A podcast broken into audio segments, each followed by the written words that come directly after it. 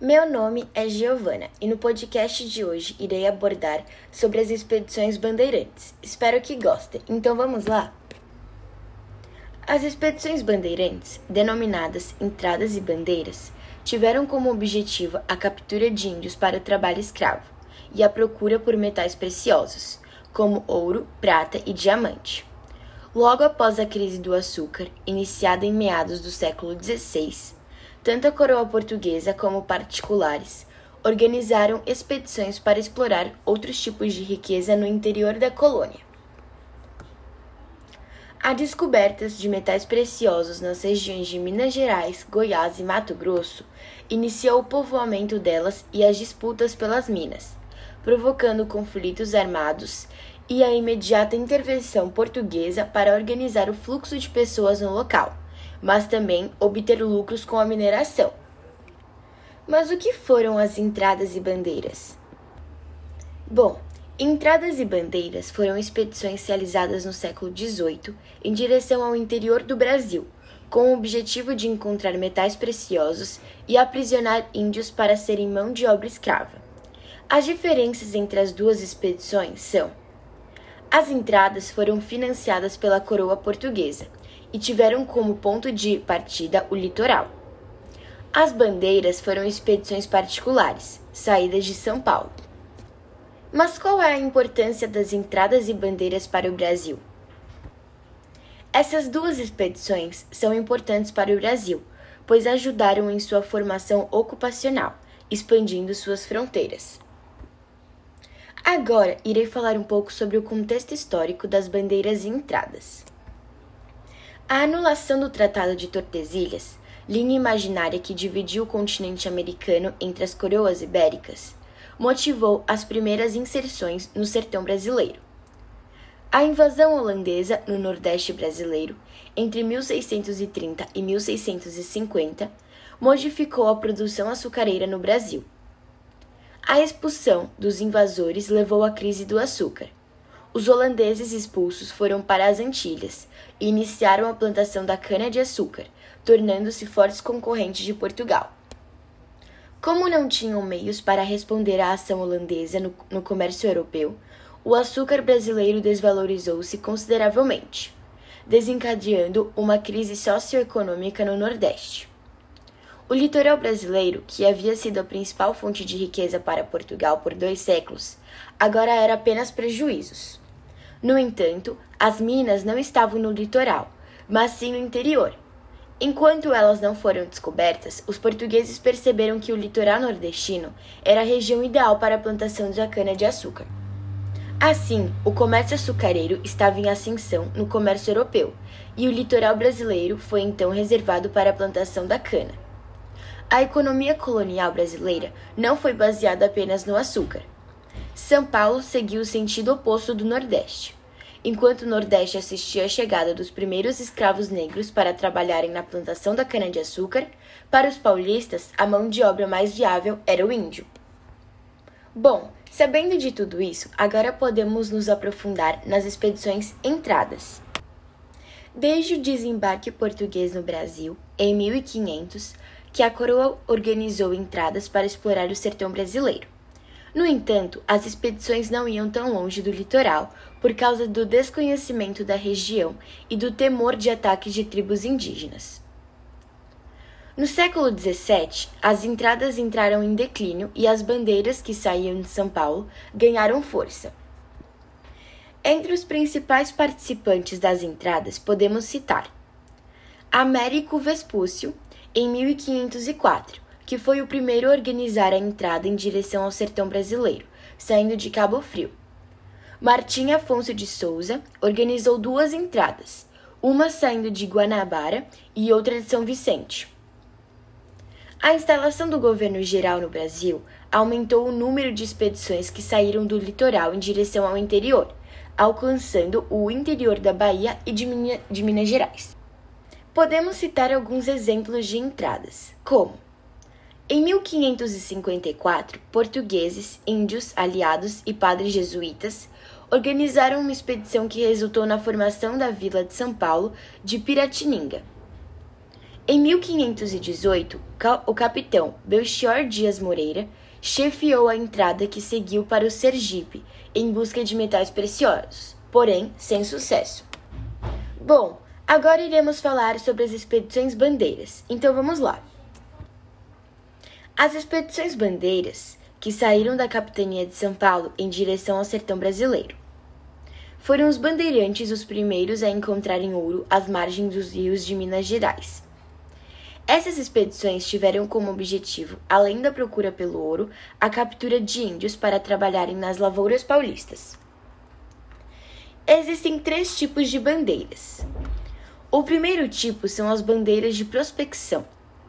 Bandeiras de prospecção eram destinadas a encontrar recursos minerais rentáveis, sobretudo minas de ouro, prata, cobre ou pedras preciosas. Entre os principais bandeirantes de prospecção pode-se citar Fernão Dias Paz e Bartolomeu Bueno da Silva. O segundo tipo de bandeira é a de apresamento. Essa possui uma história mais complexa que irei contar agora. Bom, a primeira metade do século XVII marcou a fase áurea das bandeiras de apresamento. Quando a Holanda conquistou o litoral nordestino, como na região de Angola, na África, houve um desorganizamento no tráfico de escravos negros da África para a colônia portuguesa na América. Os holandeses passaram a monopolizar a vinda de africanos para a colônia, trazendo escravos apenas para o Nordeste holandês. Os senhores de engenho da Bahia e do Rio de Janeiro, áreas não dominadas pelos holandeses, passaram a ter dificuldades em obter escravos negros para suas lavouras, sendo obrigados a recorrer aos índios, capturados pelos paulistas, conhecidos como bandeirantes. Para os bandeirantes, o índio passou a ser mercadoria de exportação para outras capitanias da colônia.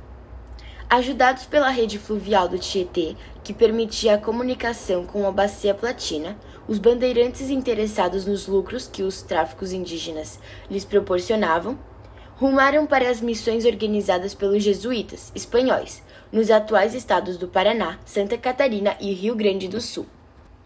As missões tornaram-se o alvo favorito das bandeiras apresadoras, por abrigarem um grande número de nativos já acultadores. Sem armas, acostumados à vida sedentária e ao trabalho agrícola, eram muito valorizados com a mão de obra adequada às exigências da colônia.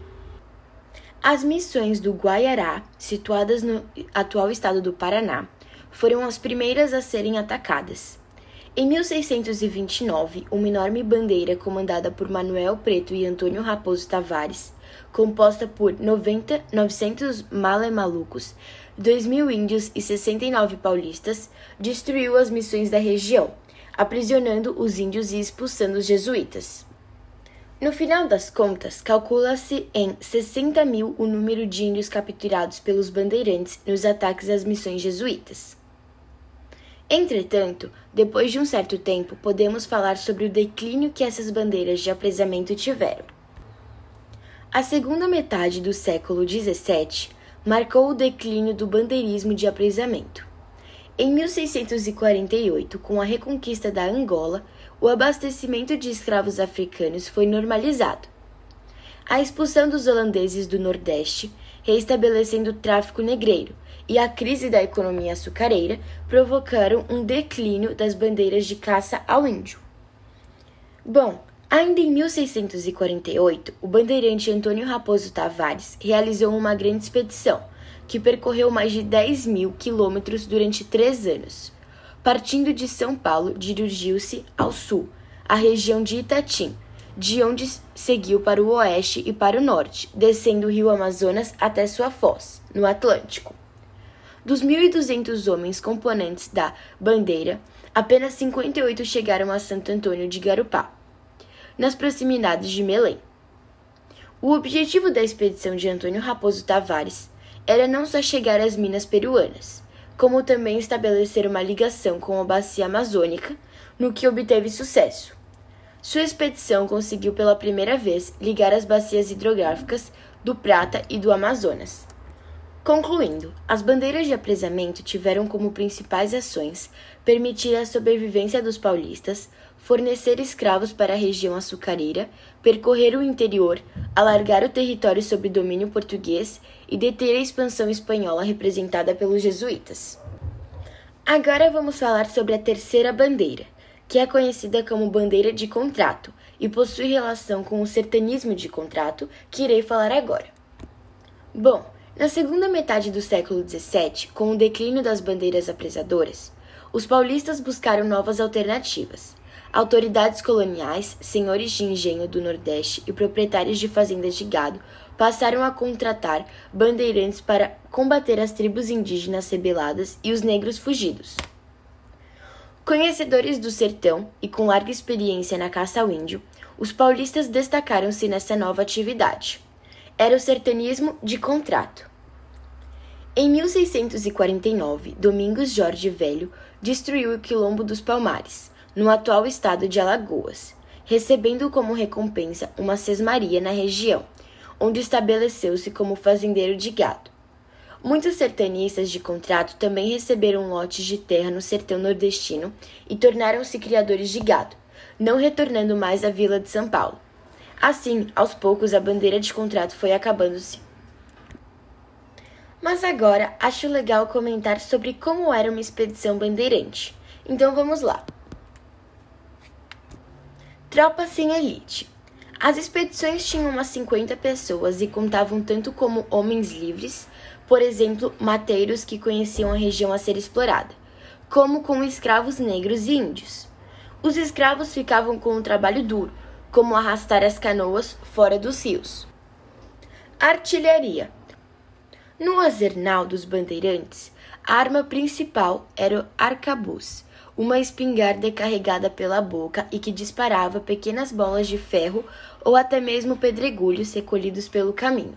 Os homens tinham ainda pistolas, facões, machados e foices. Cardápio limitado. Para comer, os homens caçavam, pescavam e coletavam frutas. Outro item básico era a farinha de guerra, feita de mandioca cozida. A comida era preparada em fogueiras, onde os homens se reuniam para comer duas vezes por dia. Sigam o líder. Conhecido como capitão, o líder do grupo recrutava os integrantes e mantinha a disciplina dos homens. Em geral, usava um colete sem mangas feito de couro acolchoado, chamado de estupil, que protegia as costas e o peito de flechas. Duas caras. Pelo caminho, os bandeirantes encontravam aldeias indígenas. Os desbravadores, heróis para muita gente, não faziam questão de ser simpáticos. Aprisionavam e escravizavam índios que ainda eram obrigados a revelar os locais de minas de metais preciosos. Golpe do baú. Baús de madeira serviam para levar a, ba a bagagem e também para erguer o acampamento. Cabanas eram improvisadas usando os baús como paredes. Os bandeirantes também podiam agrupar os baús em círculo, dormindo no interior dele. Se a canoa não virar. Burros com cangas, armações onde eram presos os baús, ajudavam a levar as cargas. Mas o principal meio de transporte eram as canoas. Com fundo chato, elas podiam navegar por rios de pouca profundidade e eram tão largas que acomodavam até os animais de carga. Bom, resumindo, as entradas e bandeiras foram expedições que colaboraram na ocupação e exploração do interior do Brasil. As expedições bandeirantes foram responsáveis pela descoberta de metais preciosos na região de Minas. Três tipos de bandeiras existem: a de prospecção, de aprisionamento e de contrato. Como conclusão, pode-se dizer que o movimento bandeirante foi responsável pela expansão do território brasileiro desbravando os sertões além do Tratado de Tordesilhas. Por outro lado, agiram de forma violenta na caça de indígenas e de escravos foragidos, contribuindo para a manutenção do sistema escravocrata que vigorava no Brasil colônia. Bom, e por hoje foi isso. Espero que tenham gostado e até o próximo podcast. Tchau!